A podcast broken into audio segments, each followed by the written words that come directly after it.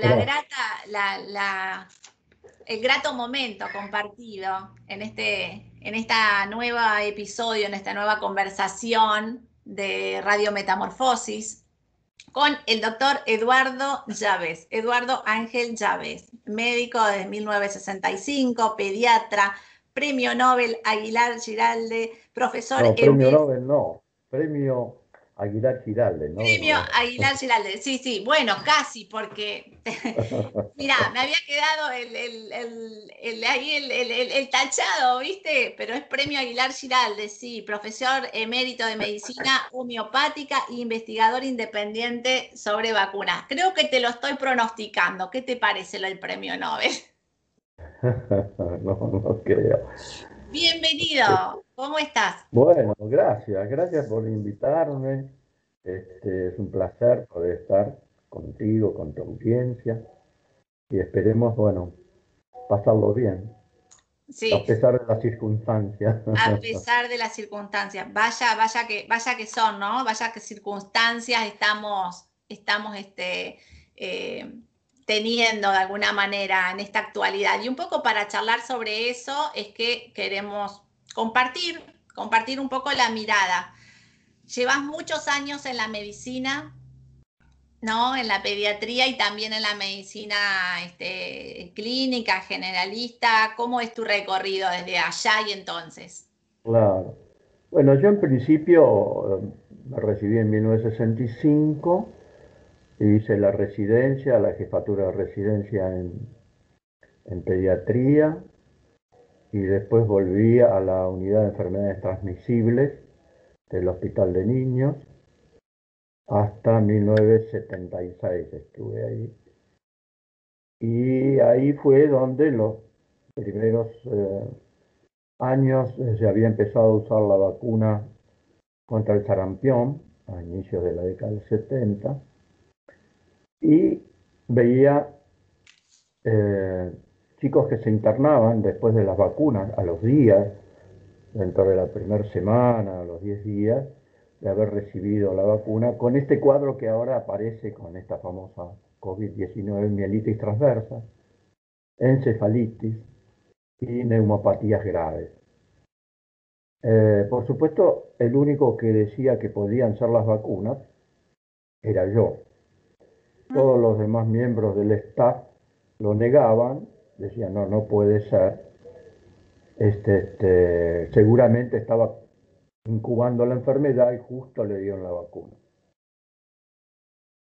Motivo por el cual, bueno, eh, en el 76 ya habían venido los militares, yo veía que ni podía aprender ni podía enseñar nada dentro del hospital y entonces me retiré del hospital y bueno, ya había empezado a hacer este, también homeopatía, ¿no?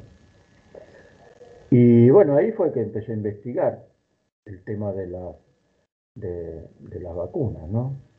Y bueno, si uno ve los prospectos, va a descubrir que lo que yo decía en aquel entonces está aceptado en los mismos prospectos de las vacunas como efectos adversos. O sea que la vacuna ya lo contempla. yo tenía razón. Claro. O sea, eh, la vacuna ya lo contempla que, a ver, este, te, puede, digamos, ayudar, entre comillas, para algo, pero con estos efectos adversos son bastante como que si pudiéramos ver como que la balanza se desbalancea, ¿no? Mielitis transversa, cardiopatía grave. Sí, eh, encefalitis, neumopatías graves, claro. ¿Por qué crees que nadie más veía esto? Si ya hace tanto, tanto tiempo, ¿no? Que esto, estos episodios se, empezaron a ver. ¿Y qué es lo que a vos te llevó a pensar de que, bueno, que tenía que ver con la, con la aplicación de la vacuna? Bueno, porque era lo único que había recibido unos días antes.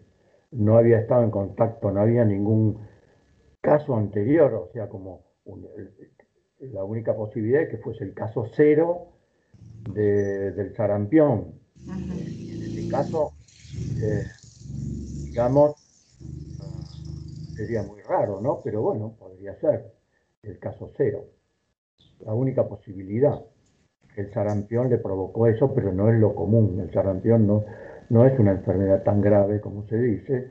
en los eh, chicos que están bien nutridos, no tiene por qué dar ninguna complicación.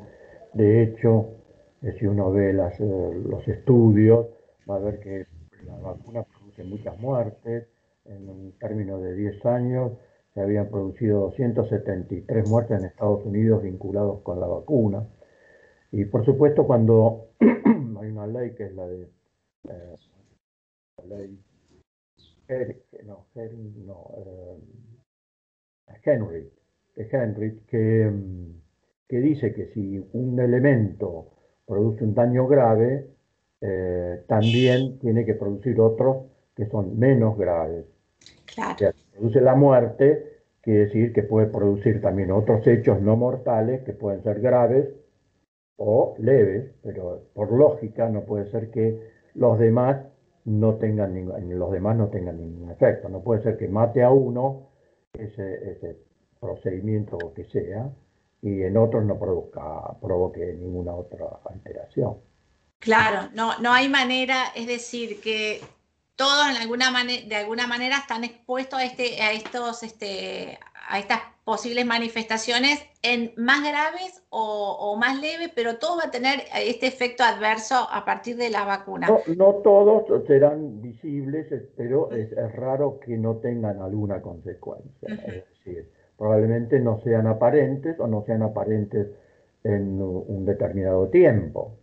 No hay que olvidarse, no hay que olvidarse que te vas a sorprender, pero las vacunas se estudian solamente por cuatro o cinco días los efectos. Cuando se hacen los estudios, que viste que dicen que los estudios que son muy este, exhaustivos y muy seguros y que esto que el otro, es todo un macaneo, porque se estudian solamente cuatro o cinco días los efectos adversos. Solo para la sarampión papera rubiola, que la llamaba MMR común, ¿no? Eh, se estudian 42 días. Y para la de HPV, la de papilomavirus, se ha estudiado en algunos estudios hasta seis meses. Pero después no se estudian más. Y el hecho de que no, no se estudie, no se investigue, no quiere decir que más tarde no puedan aparecer efectos adversos de enfermedades crónicas que aparezcan después de ese tiempo de estudio. ¿Entiendes? Por otro lado, aunque parezca mentira, si vos vas a buscar los prospectos, sobre todo los que están en Estados Unidos, porque los de acá tienen algunas carencias informativas, vas a ver que dice que no tiene estudios sobre efectos de mutaciones, no tiene efectos eh, sobre la producción de cánceres, no tiene, eh, no tiene estudios sobre la producción de esterilidad o infertilidad, no tiene estudios sobre la producción de malformaciones, eso no lo dice, pero es evidente porque tampoco lo, hacen, porque no se estudian en embarazadas. Eh, las vacunas, tampoco tiene estudios realizados las vacunas, eh, vacunas múltiples, por ejemplo, hoy en día a un chico a los dos meses le aplican ocho vacunas juntas, pero las vacunas juntas no se estudian nunca. La única que se estudia es la MMR, que hay tres sí, tres, serían tres vacunas en uno, pero no se estudian con la mezcla con todas las otras vacunas que se dan. Claro. La, sextuple, que son seis, hay que tener en cuenta que dentro de la sextuple hay algunas, por ejemplo la de polio, que son tres cepas, o sea que serían eh, eh, dos más, ya hay, porque son dos cepas más, son ocho. Eh, más la, se suele dar la rotavirus, que es de virus atenuado, y se da la neumococo. La neumococo generalmente son 13, son 13 cepas distintas, porque la, la, la Prevnar 13 se da, ahora la aumentaron también hasta la 23, pero así que fíjate la cantidad. La cantidad de cosas que... de vacunas, y no hablemos lo que tiene las vacunas adentro. Bueno, eh, claro. quería decir eh, que si vos vas a buscar las, eh, los prospectos, que es lo que le digo yo a la gente, a mí ustedes no me tienen que creer, porque yo puedo estar macaneando también, pero ustedes tienen toda la opción de ir y buscar su propia información. Por supuesto. En la página de la FDA, busquen el tema de los prospectos de las vacunas, incluso pueden bajar una aplicación al teléfono celular, yo lo tengo este, porque cuando me pongo a discutir con algunos médicos, le digo, bueno, a ver, fíjate acá lo que dice el prospecto, no me creas a mí. Eh, entonces, em, hay una aplicación que se llama Vaccine, está en inglés, Vaccine Adverse Reaction, ¿no? O sea, Vaccine Adverse Reactions, ¿no? Bueno, eso lo pueden bajar en, la, en, la, en el celular y pueden entrar, la, eh, pueden entrar, hay un resumen de los efectos adversos que produce, hay un resumen de lo que contiene, pero ustedes pueden entrar también al prospecto ampliado, que hay como una, como una página que tiene rayitas así, como si estuviera escrito, aprietan ahí y se amplía toda la, información. Así que vayan y busquen, no me crean a mí. Claro, eh, ahora que, vos, que vos decís esto, em, A ver, ahí se salió, ahora te, vuelvo a ingresar este, del, vivo, pero posiblemente este, tocando estos temas, la demencia artificial capta, digamos, esto que estamos hablando y empieza a ser como, eh, bueno, interferencias. Ahí volvemos. Bueno, vos, decís, claro, mira, eh, es increíble, ¿no? Que dado tanto tiempo, ahí ya cuando quieras ingresar, ahí está. Eh, decía que justamente parte de es increíble que desde tanto tiempo que, están y como vos decís, no me crean, ¿no? Vayan y busquen, investiguen. Bueno, lo que yo veía en este, en este tiempo, digo, hay como una carencia, lo, siento, lo veo, una carencia en, la, en las personas en general, en esta búsqueda, ¿no? Se ha como eh, desinformado, es mucho tiempo de desinformación y por otro lado de bloquear el deseo de investigación. Vos fíjate, la gente ya no lee, no interpreta, no quiere saber. Una cosa de loco es lo que pasa también. Creo que es una cierta manipulación para no llegar a, encontrar estos contenidos. Pero, eh, eh, Lorena, una cosa elemental. Vos te estás diciendo ahora, nos bloquean. ¿Y por qué nos bloquean si nosotros decimos estupideces? Y ellos, como dicen, ellos tienen toda la ciencia con un argumento científico rebatirían todo lo que yo estoy diciendo. Totalmente. Totalmente. quiere decir entonces que no tienen argumentos científicos para rebatirlo.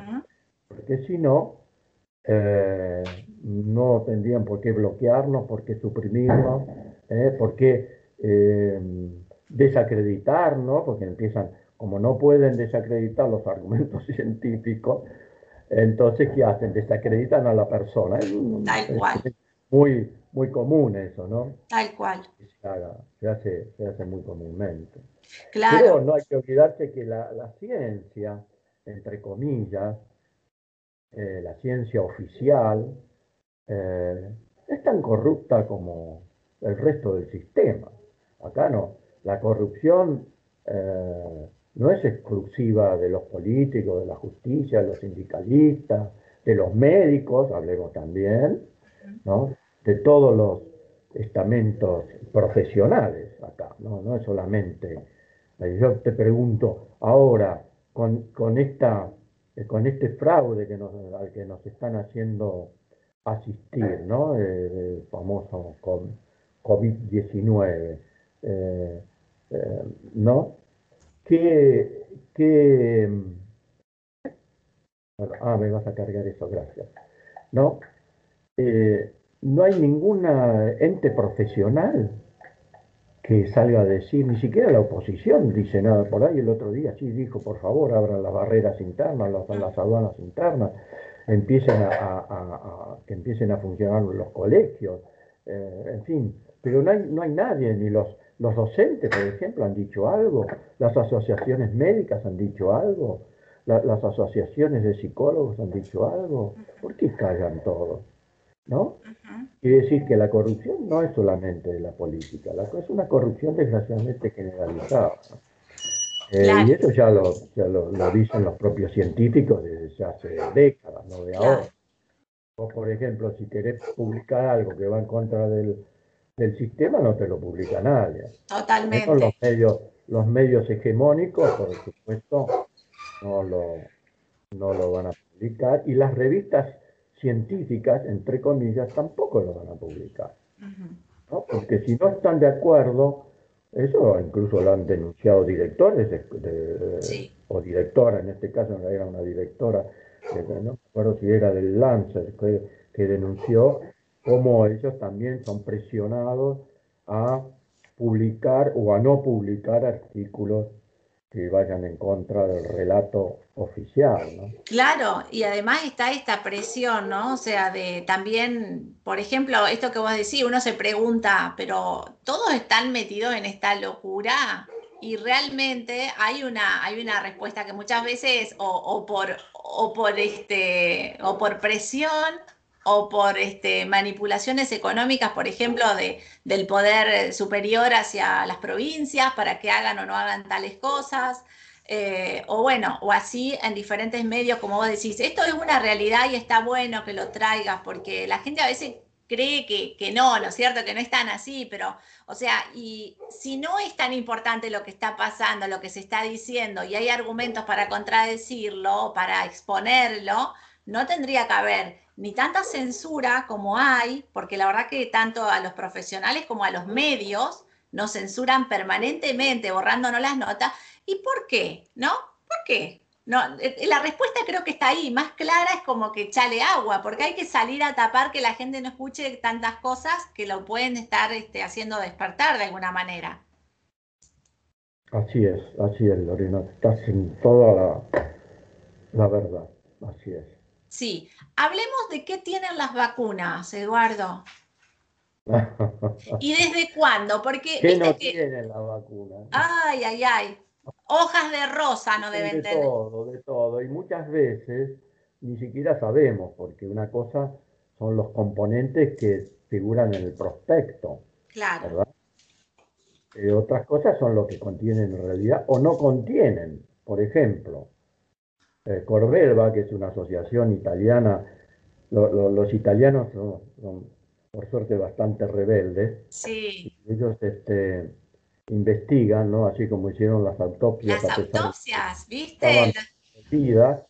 este, eh, y también investigan las vacunas. Y esta asociación, que es de bioquímicos italianos, eh, bueno, hace estudios. Y, por ejemplo, que, eh, en, muchas series de vacunas de la sextuple, ¿no? Por ejemplo, no se encontraron ni siquiera los antígenos para las vacunas, o sea que, eh, pero sí se encontraron elementos tóxicos, se encontraron macromoléculas absorbidas aluminio, las macromoléculas priónicas, por ejemplo, que, eh, viste que los priones están vinculados a lo que se llama la enfermedad de la vaca loca, ¿no? La EEB, y eh, bueno, estas eh, macromoléculas priónicas están en las vacunas y pueden producir cuadros similares a la, la, vaca loca o incluso al Alzheimer, porque es muy parecido a las placas que tienen en el Alzheimer con estas macroproteínas,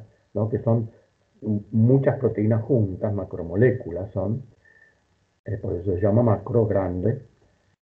Y como si fuera poco, las vacunas, vos me preguntabas qué tienen. Bueno, dentro lo declarado, tienen, eh, por ejemplo, aluminio, que se usa como ayudante de la reacción. Pero el aluminio en dosis que son muy altas, muy tóxicas, que no pueden ser inocuas, ¿no?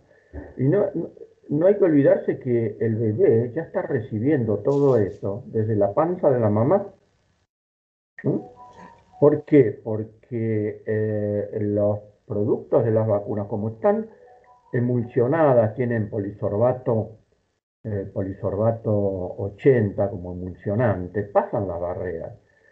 Y, entonces todo lo que tiene la vacuna va a pasar al, bebé. Lo que pasa es que vos tenés que calcular que un bebé, que el peso que tiene un bebé en la panza es muy pequeño. Por lo tanto, la dosis es monstruosa que recibe un bebé por kilo de peso, ¿se entiende? No pueden no ser tóxicas. Y por eso, eh, eso eh, eh, esas vacunas que reciben el embarazo, con estos componentes como es el aluminio, como es el mercurio, porque le dan la vacuna de la gripe, que también tiene 25 microgramos de mercurio, son tremendamente tóxicos. Para colmo, le dan también, en vez de darle la antitetánica, que también es abortiva, le dan la mm, triple, que tiene tétanos, pero tiene también pertussis. ¿eh? y difteria. Y el, el pertussis se sabe que produce inflamación cerebral, porque los mismos investigadores, cuando quieren estudiar o producir encefalitis en los animales de laboratorio, le dan casualmente el toxoide de la vacuna. ¿Se entiende? Entonces están haciendo... Es tremendo lo que... Es tremendo. claro. Por otro lado, ah, perdóname, Gus, se está agotando la batería del teléfono. ¿Estás por ahí? ¿Estás ahí? sonidista, sonidista.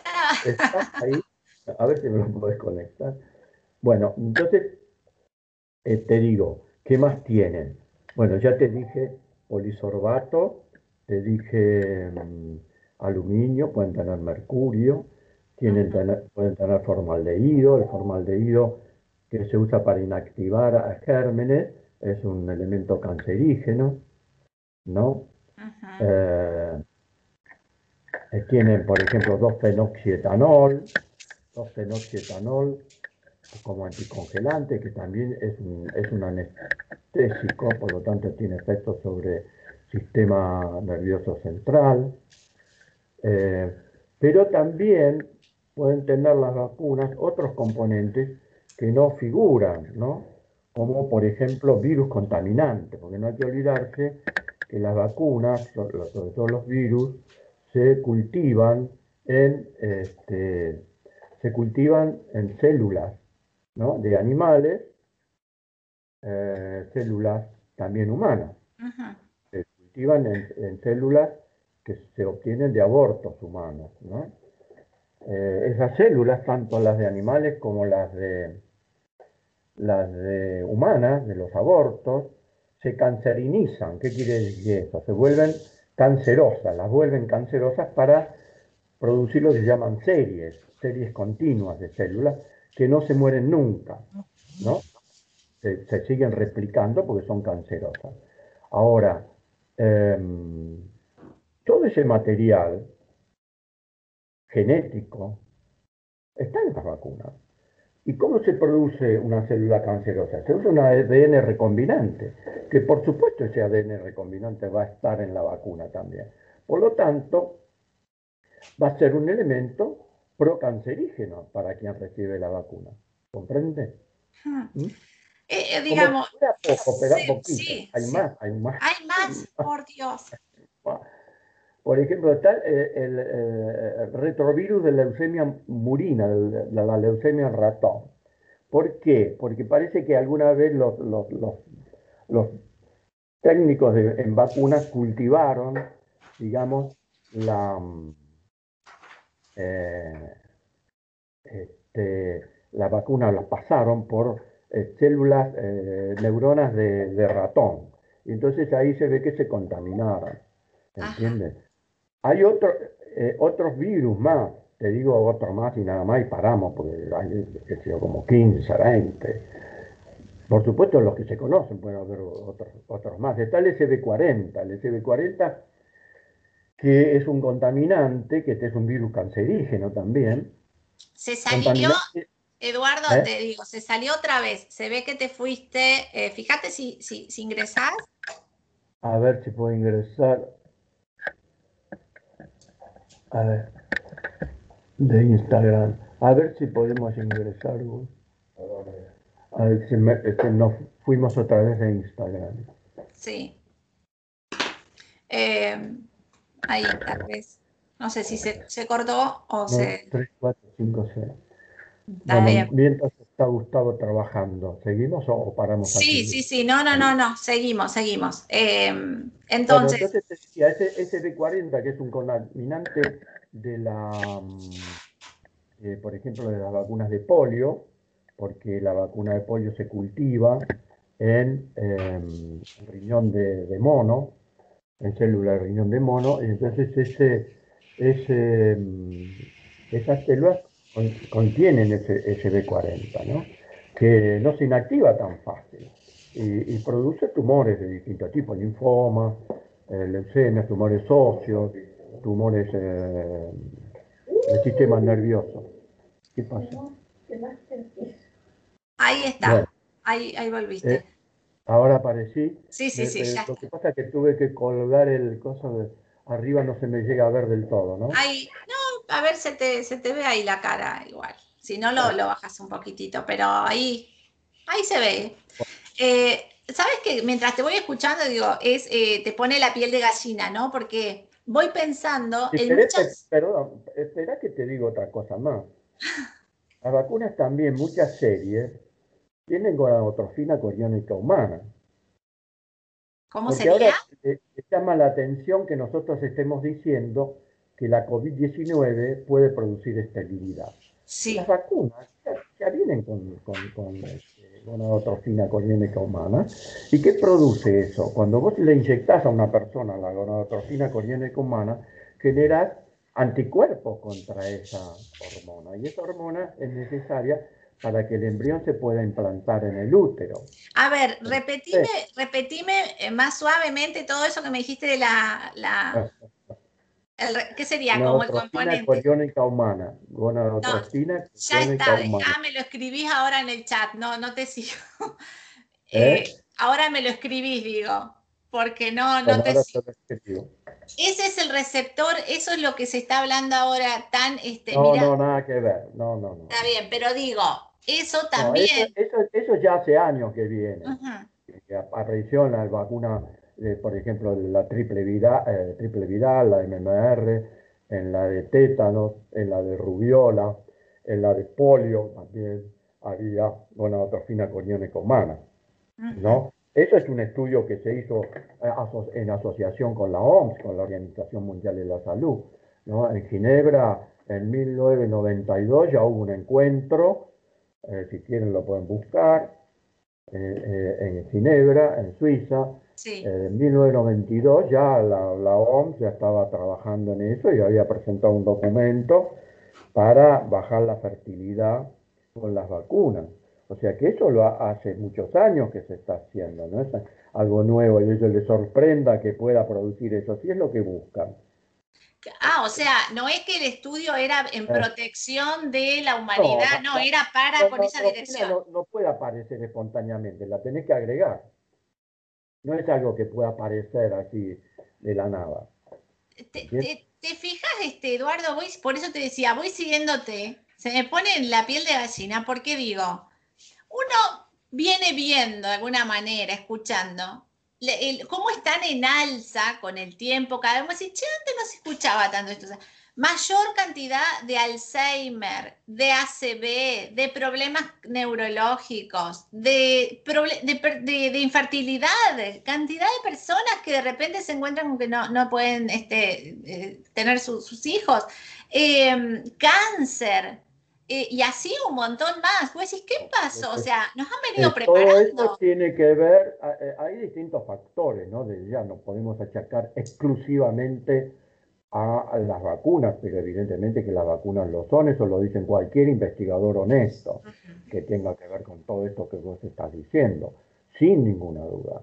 ¿no? Pero para eso hay que sumarle toda la contaminación electromagnética, que cada vez es peor, incluido ahora el 5G que nos viene, que si vos ves ya están poniendo en todos los edificios prácticamente, porque van a tener que poner uno por lo menos en cada manzana. Es terrible eso.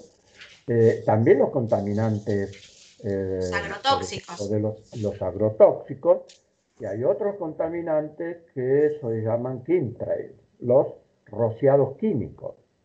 Esos rociados químicos que rocían distintos elementos, eh, distintos elementos químicos, también bacterianos, y también, aunque ustedes no quieran creer, este, también tienen elementos de nanotecnología, ¿eh? por eso lo llaman polvo inteligente.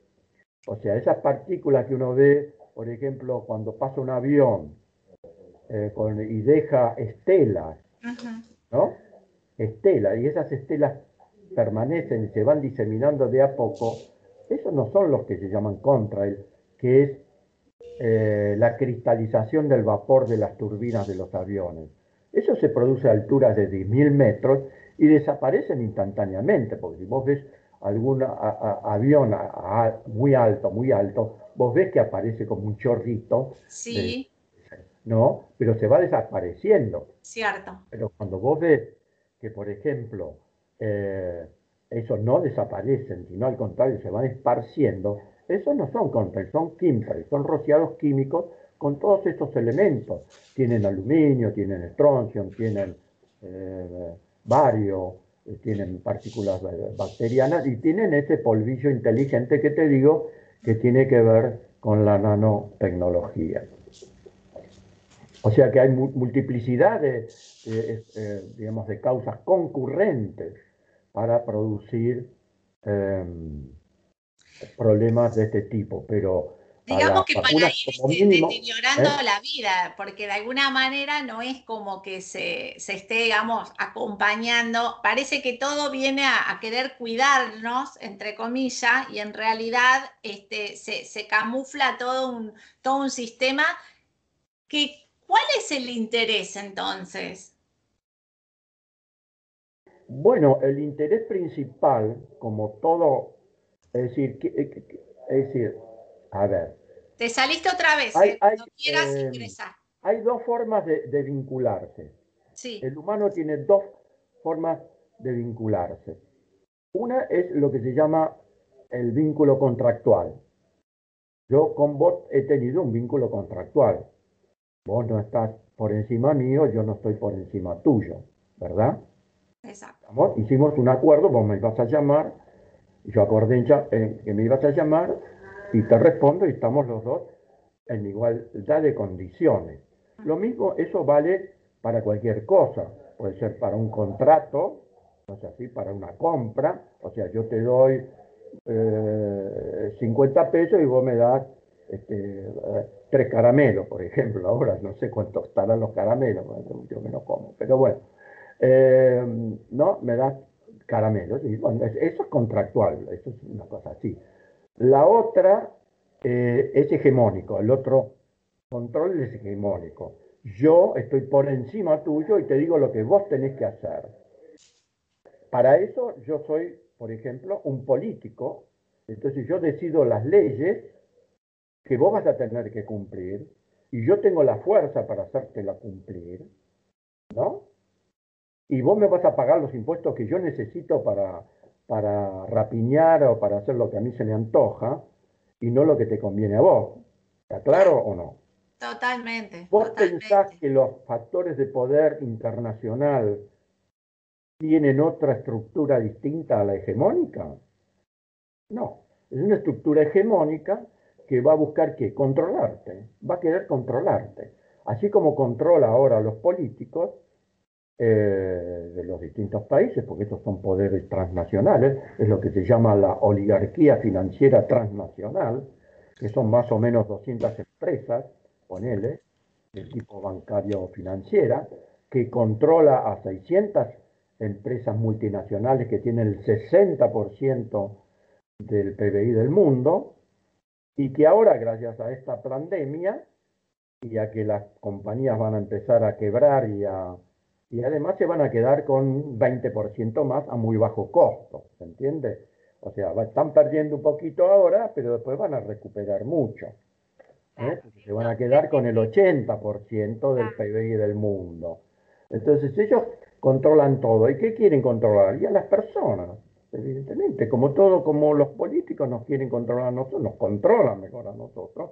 Entonces vos no podés ir, por ejemplo, a ver a, a tus familiares no poder reunirte en una, eh, en una mesa familiar porque ellos disponen cuántos tienen que haber para reunirse, eh, no podés viajar de una provincia a otra, no podés comprar, no podés vender, no podés eh, producir, ¿me entendés?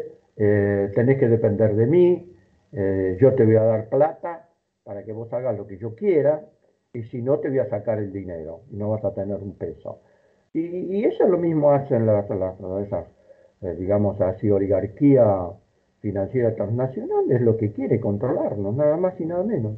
O sea, convertirnos en esclavos de su propia voluntad. No, es tan complicado, siempre fue así. No, no sé por qué les llama tanto la atención. Claro, por ahí como que lo que se percibe en este, como en este tiempo, o tal vez por la por, lo, por varias cosas, me parece. Por un lado es como, viste, cuando vos decís, le venís agarrando como el gustito, el gustito, el gustito, y como que se te fue la mano. Bueno, creo que tiene un poco que ver con eso, ¿no? O sea, eh, el, eh, coartar la libertad, desacreditar a, toda una comunidad de repente médica, científica, investigativa, donde vos decís, realmente se le da crédito a uno se pregunta, ¿no? ¿A quién? Y esto de, la persecución y de la censura que es realmente cada vez más en, crecida. Bueno, hay varias cosas que me parece. Y por supuesto, que no es un dato menor, como, como dicen realmente, o sea, pareciera ser que el objetivo es más bien empobrecer una población, empobrecer, y cuando digo empobrecer, no solo estoy diciendo quitar recursos este, eh, recursos económicos, ¿no? O de producción, sino también empobrecerla intelectualmente, mentalmente, porque todo esto, si te fijas, y creo que, lo, debes compartir, o sea, fíjate que son maniobras que te terminan, o sea, si no estás un poquito fuerte, te vuelves loco. ¿Puedo, ¿Puedo agregarte algo más que es más importante todavía? A ver. Empobrecerlos humanamente. Totalmente, totalmente. Y bloquear, nuestra, y bloquear nuestra capacidad de amor que es lo que nos distingue. Por supuesto. Porque están cortando todos los vínculos. No nos podemos reunir con amigos, no nos podemos reunir con familiares, no podemos despedir en los últimos días de la vida de nuestros familiares, no podemos hacer velorio, eh, o sea, velar a nuestros muertos. Eh, no, eh, no contamos con su cuerpo y decidir lo que él había decidido hacer con él. ¿Me entendés?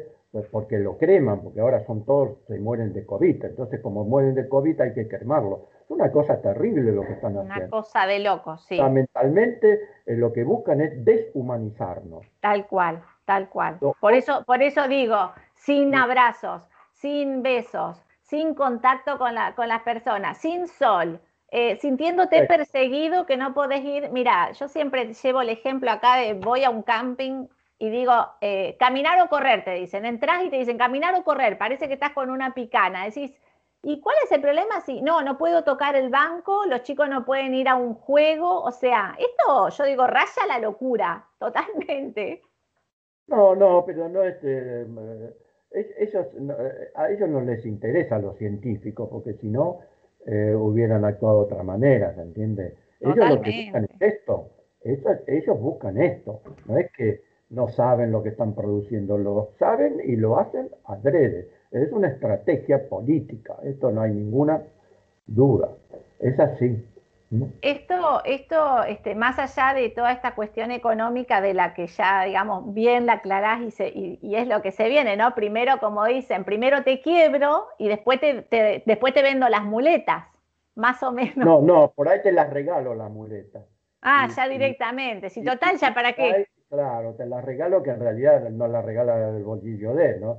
Claro. de los que, que pone, pagan los impuestos, porque yo, pero para la gente, ah, me la regaló eh, fulano. Pero Tal cual. Te la regaló fulano, te la ya te la cobraron. Hago los impuestos. Tal cual. Y un, poco es, un, poco es eso, ¿no? Lo que está pasando este, con, dentro de esta actualidad, con esta, esta, esta, este, de alguna manera no sé, es como un ensañamiento, ¿no? Ya porque no se ve como algo, como algo bueno, aunque hay gente que sí, que todavía lo ve así, pero ya lo vamos a ir despertando, con esto de que la vacuna es la que lo va a salvar. Ah, bueno, una cosa que quedó pendiente, que, te quería decir, que cómo, cuál es la estrategia fundamental que usan. Por eso yo llamo a, a esto que están haciendo, lo llamo terrorismo sanitario de Estado. Perfecto. Terrorismo sanitario de Estado. ¿eh? Esa fue una denominación que algunos la, repitieron. Terrorismo eh, sanitario de Estado, sí. E, exactamente, es un terrorismo sanitario de Estado. ¿Y por qué terrorismo? Porque siempre en el terror. totalmente. Siempre en el terror, incluso con maltrato a personas que violan las normas, sí. con penales. Eh, hay gente que ha muerto, hay gente que ha desaparecido. Es decir, esto es muy grave. Entonces, eh, ¿qué pasa cuando el, el femoral Tengo como un acople. Eh, cuando hay miedo, cuando hay miedo, eh, hay dos cosas que se bloquean. El razonamiento y el amor. Cuando hay miedo no hay amor y no puedes razonar. ¿no? Es lo que le pasa, no sé si te habrá pasado cuando a uno le agarra un ataque de pánico. a vos te pueden decir cualquier cosa, pero vos estás tomado por el terror, por el pánico. Eh, y tampoco hay amor, porque si donde hay miedo no existe el amor. Funciona solamente lo que se llama el cerebro primitivo, el cerebro reptiloide, que vos lo único que le interesa a ese cerebro es la eh, sobrevivir de alguna manera. Entonces lo que le interesa es sobrevivir. No, se, olvidó de, todo lo demás, de la libertad, de, la seguridad, de, cualquier cosa. Lo único que le importa es ver la forma de sobrevivir. Tal cual, es el primitivo. y sin, sin pensar. No, eso es lo que quería agregar con relación a, lo que vos decías, de, lo que están haciendo, lo que están provocando, que el mecanismo es ese, es el terror, ¿no? El cual la gente está asustada, vos sabés que yo, yo lo veo en mis pacientes, hoy en día mis pacientes me llevan un tiempo enorme eh, en, las consultas, porque tengo que tratar de, de, hacerles perder ese miedo, ese terror que tienen. Porque el, terror es terrible para el sistema inmune, lo peor que le puede pasar, ¿no? Eh, eh, eh, el miedo, la depresión. Vos sabés que el sistema inmune, las células inmunes, lo que se llaman los inmunocitos, tienen receptores de los transmisores, de los neurotransmisores. O sea que los inmunocitos saben perfectamente cuando nosotros estamos con miedo estamos deprimidos o estamos contentos y alegres. ¿Entiendes? Entonces, si nosotros estamos deprimidos y con miedo, el, sistema se deprime. Si estamos alegres, contentos, vemos a nuestros eh, amigos, familiares, nos abrazamos, nos usamos, estamos contentos, compartimos, jugamos, ¿no? Estamos al aire libre, tomando sol, sin el bozal ese, símbolo de sumisión, ¿no? Totalmente, sin sentido, usar un bozal en el, el, al aire libre, ¿qué te dicen todos los infectólogos, epidemiólogos y demás? Hay que abrir las ventanas, que entre el sol y el viento, ¿no? Y resulta que cuando vos estás al sol y al viento te tenés que tapar, te tenés que cerrar las ventanas, ¿cómo es la cosa? No, aparte Eduardo, te tiro la última data. Parece que ahora está en el aire, ya directamente ahora está en el ah, aire, por todos lados, vuela. Menos mal que me avisaste que estaba en el aire. Sí, sí, cuidado. Ahora, ahora entonces voy a ir sin respirar, por lo menos este, voy a caminar sin respirar. Eh, está en el aire este, es un problema. ¿Qué, me decís, ¿Qué me decís de los asintomáticos, de la PCR? Contame un poco ahí de eso. Mira, te voy a decir una cosa. ¿Sabes cuándo los Rothschild, sabes quiénes son los Rothschild, no? ¿Laboratorio? Los no, los Rothschild son uno de los capitales financieros más importantes del mundo, si no es el más importante del mundo. Ajá. ¿No? ¿Sabes cuándo patentó las pruebas de PCR COVID-19? ¿En qué año? Eh, no sé, déjame... déjame soñar, déjame creer que todo es... Los, los, los kits para PCR COVID-19. ¿Cuándo qué? Esto lo tenemos todo documentado, ¿eh? Sí. En el 2015 se patentaron entonces. 2018, 2017 y 2018. Y el gobierno argentino 2018 compró kits para el diagnóstico de PCR COVID-19. Sí. Eh, eh, o sea, se adelantó dos años, lo que es la previsión, ¿no? Lo que pasa que, viste, que eh, ellos trabajan, y todos digo, no digo solo los actuales, ¿no? Todos los gobiernos tienen sus asesores, este Eduardo, no hay que menospreciar. No, no, por supuesto, son muy inteligentes los asesores. Lo sabía ese dato, es tremendo. el, vínculo de interés que tienen, pero bueno, eso es un detalle. ¿Quién no tiene interés? Eh, entonces, vos me preguntabas por las PCR. Bueno, las PCR es evidente que si el virus es un virus nuevo, que apareció ahora a fines del año pasado, digamos, aunque hay pruebas de que este venía circulando mucho antes, eh, eh, eh, quiere decir que no pueden ser específicos, eso mm. en especial. Quiere decir que puede dar reacciones cruzadas con cualquier otro virus.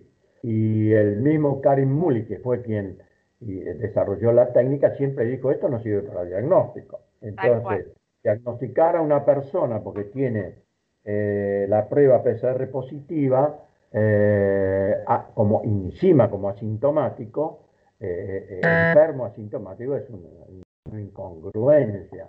Y es asintomático no tiene síntomas, por lo tanto está sano.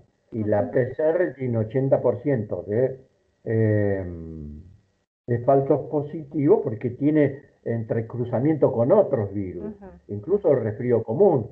Por eso la Carla Bisotti dijo, bueno, ahora todos los resfríos son COVID hasta que se demuestre con bueno, con la, con la Carla he tenido algunas agarradas. Bueno, Pero ¿viste lo que sale hacerte un hisopado? ¿Eh? Pero ¿viste lo que sale hacerte un hisopado? Vale. No, yo te diría, vos sabés que los primeros venían contaminados, incluso los de China, ¿no? Venían contaminados con COVID-19. No solo son inespecíficos, sino venían contaminados. Así que, por ah. eso digo, es totalmente... Eh, Vos podés hacer una prueba de COVID o, de anticuerpos si tenés, digamos, alguna clínica que lo justifique. Entonces, bueno, es un elemento más para el diagnóstico en la medida en que tenga los síntomas correspondientes, porque si no, si vos tenés la prueba positiva y no tenés eh, síntomas, sos asintomática, por lo tanto estás sana. ¿eh? Eh, entonces no, no hace falta hacer nada. Y yo no toso, no estornudo, aunque supongamos que tenga algún, algún virus, no voy a contagiar a nadie, porque tengo muy baja posibilidad de contagiar a alguien, ¿se entiende?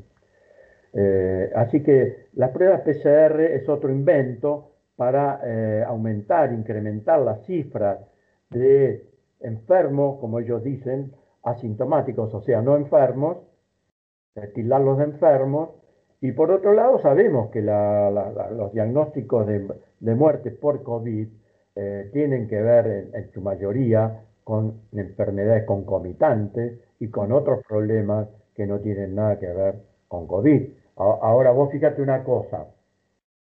Eh, antes la gente se moría de otra cosa, por ahí se moría de un infarto, se moría de una ACV, se moría de un cáncer, ¿no? de una insuficiencia cardíaca, de un traumatismo, porque nosotros tenemos denuncias de gente que se murió de un accidente de auto y le pusieron COVID. Le pusieron COVID, este, tal cual. Por eso te digo, antes se morían por un accidente de auto, por un traumatismo, ahora se mueren todos por COVID. Entonces, acá hay algo que no, no, funciona. Es decir, que eso se hace para, lo que te decía, aumentar el terror, el miedo, el pánico, para que la gente diga, sí, bien, hay que mantenerse en casa. Como si quédate en casa, quédate en casa. ¿no? Es, tremendo. Claro, eh, respecto a eso que... No sé si quedó clara la respuesta. Quedó, quedó clarísima, quedó clarísima. Sí, tenía esos datos de, este, de cómo se fue preparando de alguna manera, visionariamente, ¿no? Y este, respecto al, al, PCR, eh, que es muy llamativo porque la, la, gente por ahí cuando, bueno, le falta un poco de información también, ¿no? Se pregunta, bueno, pero y dio positivo y me da positivo COVID y después también siento siento dolor de cuerpo, siento que me falta, no sé, el aire, siento que, o tengo un resfrío, pero entonces esos síntomas pueden estar siendo de una gripe, una neumonía, una cualquier otro tipo de cosa. El resfrío común también lo puede producir un coronavirus, que tiene similitudes antigénicas con, con este aparente SARS-CoV-2 que todavía no ni siquiera con principios eh, científicos de Koch, de River y Hills, por ejemplo, pero bueno, eh, que sería la regla de oro como para realmente decir, sí, esto es así. No, eso no existe. ¿eh?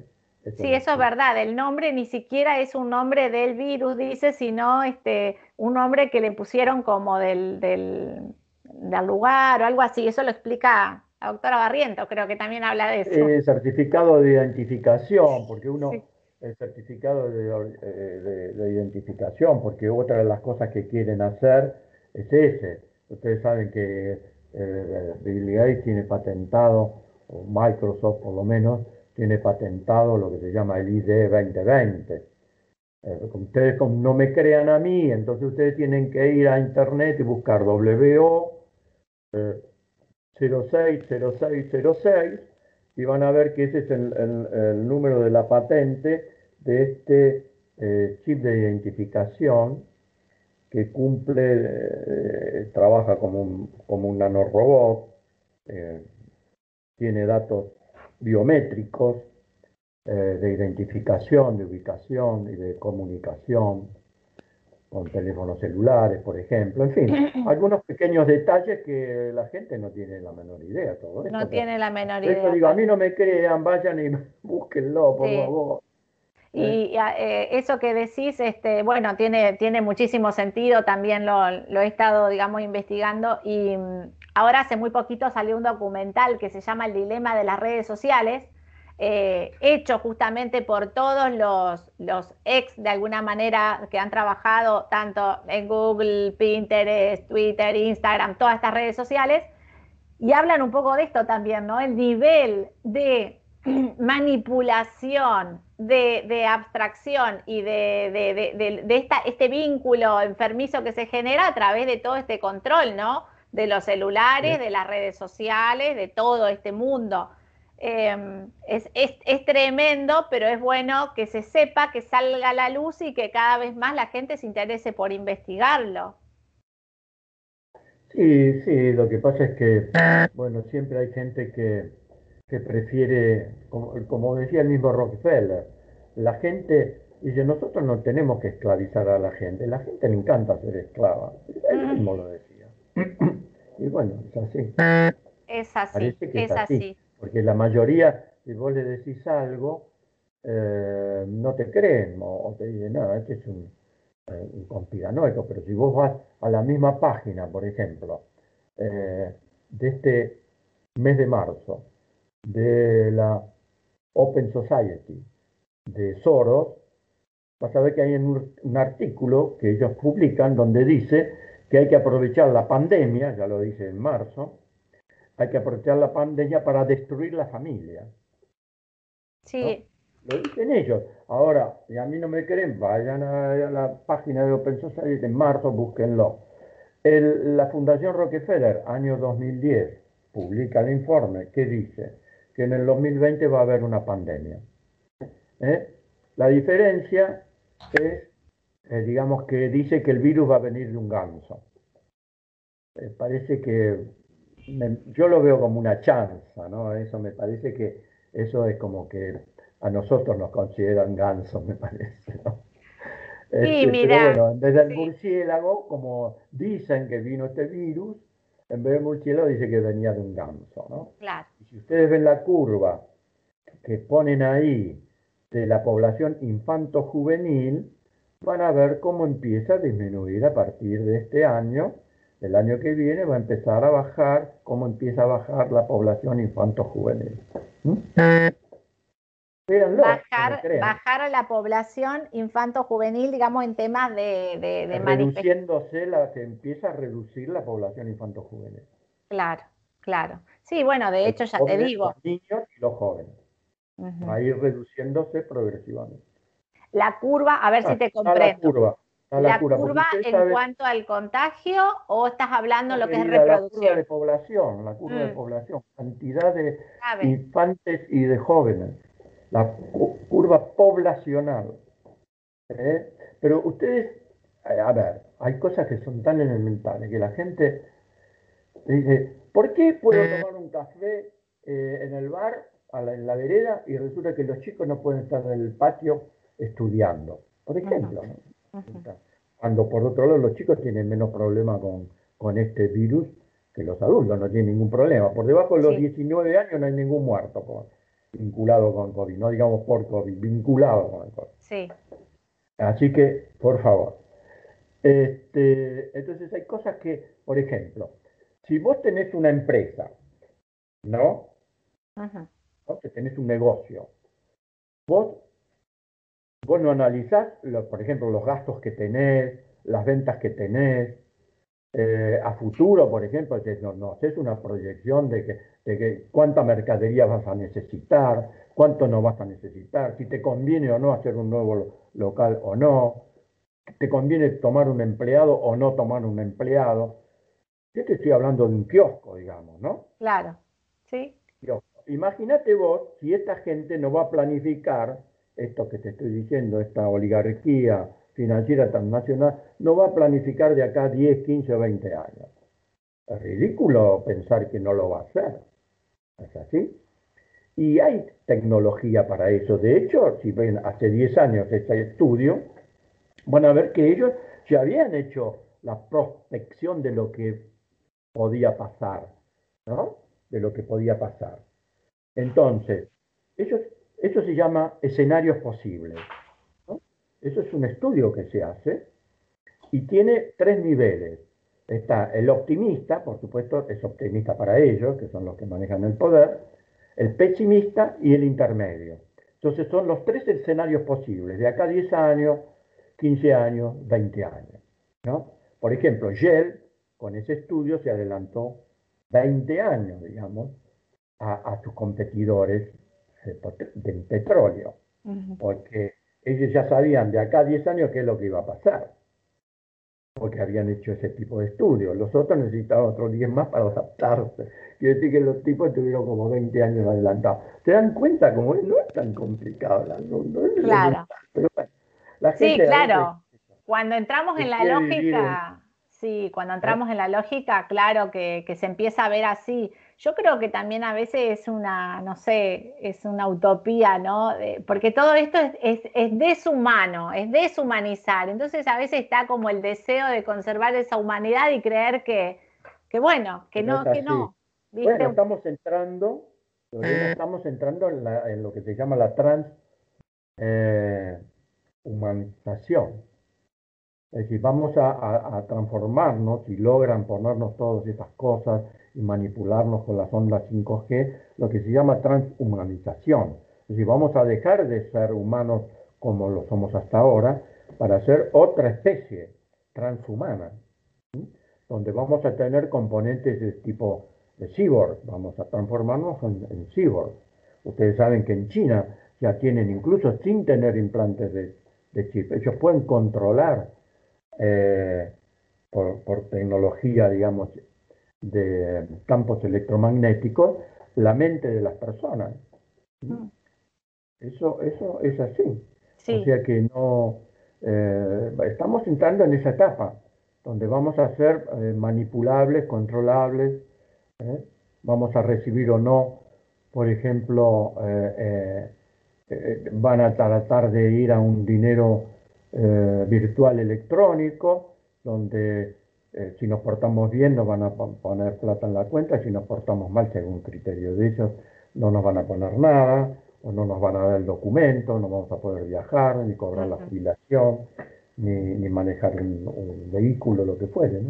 ¿no? bueno, hay, un, hay una presentación, creo que es una, un diputado, ahora una diputada, si mal no recuerdo, no me va a salir el apellido, pero me vino eso, que ya está presentando un certificado como digital de de circulación, una cosa así, que dice que tenés que tener un, un, un, PCR, digamos, este, 48 horas antes para poder moverte dentro del, o sea, una locura. Y con eso vamos a tener que sacar un carnet o ir a hacer trámites. Eh, a ver, ¿cuál es la salida o qué hacemos con todo esto? ¿Qué, ¿Cuál es tu sugerencia? ¿Se viene la vacuna en este país bendito que tenemos la ley este, bueno, de hecho estamos trabajando también para la derogación de esa ley, eh, para la vacunación voluntaria, lo cual no será fácil, pero tampoco nos vamos a, quedar de brazos cruzados. Pero digo, ¿cuál es un poco la, mirada que tenés como para ir cerrando un poco la nota? Bueno, bueno, no, la mirada que tengo es que en la medida en que la gente no despierte y no se oponga, porque acá el problema es el, siguiente. Eh, todo el mundo habla de desobediencia civil. Acá lo que, los desobedientes civiles son los funcionarios, ¿no? De los tres poderes, ¿no? Que no cumplen con la Constitución y con nuestros derechos, porque los derechos son previos a la Constitución. La Constitución lo único que hace es avalar nuestros derechos, no concedernos los derechos. Hay una confusión ahí. Entonces, yo lo que digo es, no tenemos que ir por la desobediencia civil, porque los que desobedecen son los funcionarios, ¿no? Ya sea del Ejecutivo, del Legislativo y del Judicial. Nosotros vamos por la obediencia constitucional. Claro. Nosotros, ustedes saben que la Constitución nos avala para defender la Constitución, incluso armarnos en defensa de la Constitución. Lo dice la misma Constitución. Yo prefiero ir por la paz eh, y eh, sin miedo, ¿para qué? Sin miedo, porque si no tenés miedo, tenés una actitud amorosa. Yo digo, en paz, amorosamente, tratando de darle luz a toda esta gente, a estos psicópatas, ¿no? Que nos gobiernan, nos gobiernan tanto oficialistas como opositores, acá no, no estoy hablando, ¿no? Porque, la, digamos, seguro que hay gente que no lo es, y hay gente con muy buena intención, y gente noble, ¿no? Cuando uno generaliza siempre comete errores, pero desgraciadamente, como vos mismo decís, esa persona, que es una mujer encima, que presentó ese proyecto, no sé cómo se llama, la gente que a veces me olvido de la gente que no me gusta, está mal eso, porque... Sí, mecanismo de defensa. de luz y un poco de amor en vez de borrado. Pero bueno, eh, es de la oposición. ¿Eh? Así que, por eso te digo, están todos en la misma. Sí. ¿Eh? En esto, por eso yo no confío en ninguno, ni en el oficialismo ni en la oposición. No, no, no, hay que tener. no, ah, no, no es cuestiones políticas, no, no, no, acá no hay banderas ni partidismo. Exactamente. Acá es un manejo de político, es el problema del poder, es un poder hegemónico, como lo dijimos. Entonces nosotros tenemos que hacer esa, esa resistencia civil para obedecer la constitución, obligar a que se obedezca la constitución a estos que la están violando, porque están cometiendo, como dice, infames crímenes contra la patria, lo dice la constitución, lo que están haciendo es infame, eh, como es traición a la patria, ¿eh? lo dice la constitución, lo que están haciendo es infame traición a la patria. Y lo estamos, iniciamos juicio para eso, que es lo que están haciendo.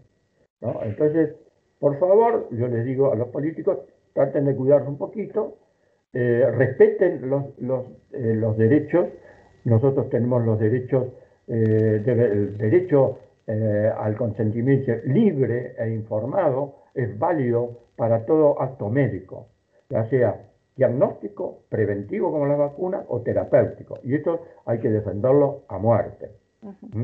Y no hay que dejarse avasallar. Eso en primero, en primer lugar. En segundo lugar, tenemos que saber votar y votar por gente que se comprometa a respetar nuestras libertades y no que nos sometan ¿no? con el verso de que vamos por los pobres, todo lo hacen por los pobres, resulta que cada vez tenemos más pobres. Entonces, evidentemente, lo que están haciendo no es para favorecer a los pobres, sino para aumentar el número de pobres.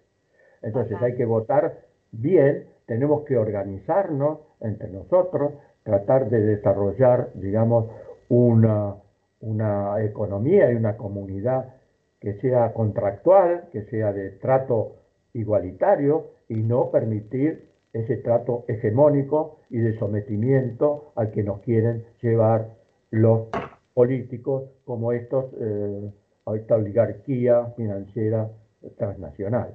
Claro, porque como decías, como decías, este, te interrumpo un minuto, como decías, este, por ahí te quiebro y después las muletas hasta te las regalo, pero esto que decís en cuanto a lo económico es como te, tiro el pescado o te doy el pan en la boca, pero no te enseño ni te permito que aprendas a pescar o a buscar tus propios recursos. Entonces la gente tiene que darse cuenta desde ahí.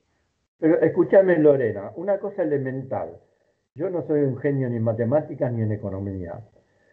Ahora, yo te digo, ¿por qué le dan tanta plata a la gente? ¿Por qué esa plata no, la usan en crear un polo, eh, eh, un polo de desarrollo? Porque no sirve gente que piense.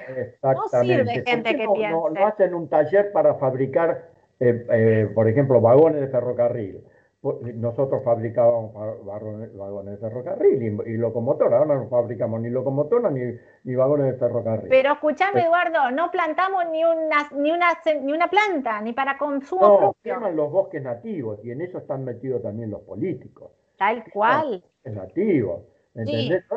para la industria que se viene, que es la de, la de después comprar esas tierras por menos que nada para hacer edificios edificios o cultivarlas con su tecnología inmunda, ¿no? De organismos modificados genéticamente. Vos me preguntabas por la vacuna. La vacuna es una vacuna de ingeniería genética, nos va a modificar genéticamente. Es lo mismo que se usa para modificar, hacer eh, plantas, digamos, modificadas genéticamente o animales modificados genéticamente. El problema que tiene esta vacuna, tanto la, eh, por la por el, lo que se llama el tejido blanco, que es el, tejido testicular de la, de la, proteína de la proteína del virus, que es la, proteína S de la, de la cápsula, como por el adenovirus que se usa, que también el blanco de la vacuna de Oxford usa un adenovirus del chimpancé, también tiene como blanco el testículo, o sea que va a ir al testículo y va a producir infertilidad o esterilidad, y eso va a poder ser transmitido a las a las futuras generaciones. Ese es, es un riesgo, eh, uno de los riesgos mayores.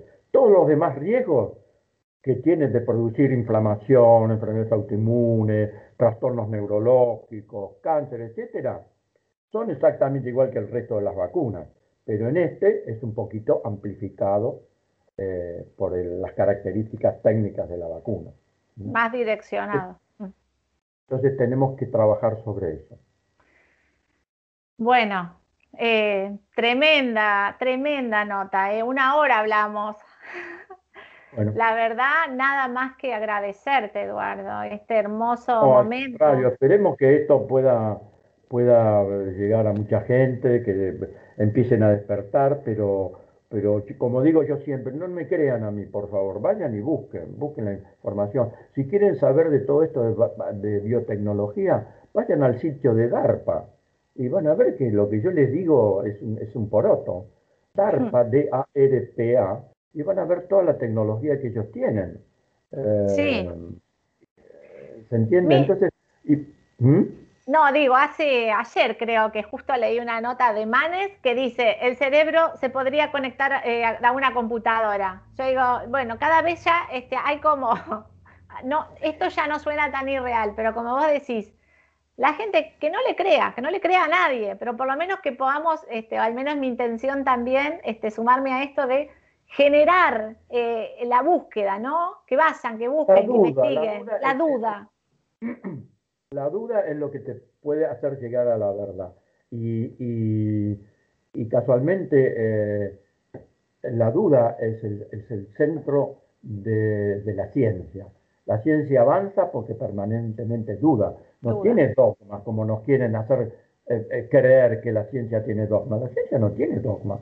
La ciencia simplemente eh, tiene la capacidad de verificar los hechos, mensurarlos, o sea, poder medirlos y repetirlos en condiciones similares. Entonces, con esa, digamos, verificación, medida y repetición, es que dice, bueno, esto es así, si yo me golpeo contra la pared y me sale un chichón, es decir, quiere decir que yo al golpearme la cabeza en la, contra la pared me sale un chichón, eso, es verificable, es científico. Entonces, si otro se golpea en la, contra la pared y, le sale un chichón, decimos, bueno, esto es todavía más científico, ya hay dos, tres, cuatro, cinco que le pasa lo mismo, se golpean contra la pared y le sale chichón. Es eso la ciencia, nada más, es nada misterioso. No puede decir, no, es científico. ¿Qué es científico? Es eso, verificable, mensurable y repetible en condiciones similares. Eso es lo que es la ciencia. ¿Mm? Perfecto. Bueno, no, nos quedan temas igual en el tintero, pero vamos a coordinar para otra vez, entonces la gente la puede disfrutar a la nota y no se le hace tan larga, pero la verdad que es imperdible, cada momento se la recomendamos, este momento tan lindo compartido con el doctor Eduardo Llavet, y este, yo, yo me animo, yo te digo, futuro premio Nobel. Cuando esté por allá me decís, un saludo para Lorena. bueno, ¿cómo te bueno, sentiste? Muchísimas gracias. ¿Mm? ¿Cómo te sentiste? me sentí muy bien y te agradezco porque eh, desgraciadamente eh, los medios eh, también dependen, el 95, más del 95% de los medios, sobre todo los medios hegemónicos me, me refiero, dependen también de esa oligarquía financiera transnacional. Todos los medios, no vamos a hacer nombre porque acá todos los grandes medios están en eso. Sí. Este, así que te agradezco porque realmente ha sido un gusto y, la posibilidad de, bueno, de que la gente conozca, pero yo siempre le, digo, tengan dudas, no me crean a mí, eh, pero duden por lo menos y busquen la, información por sí.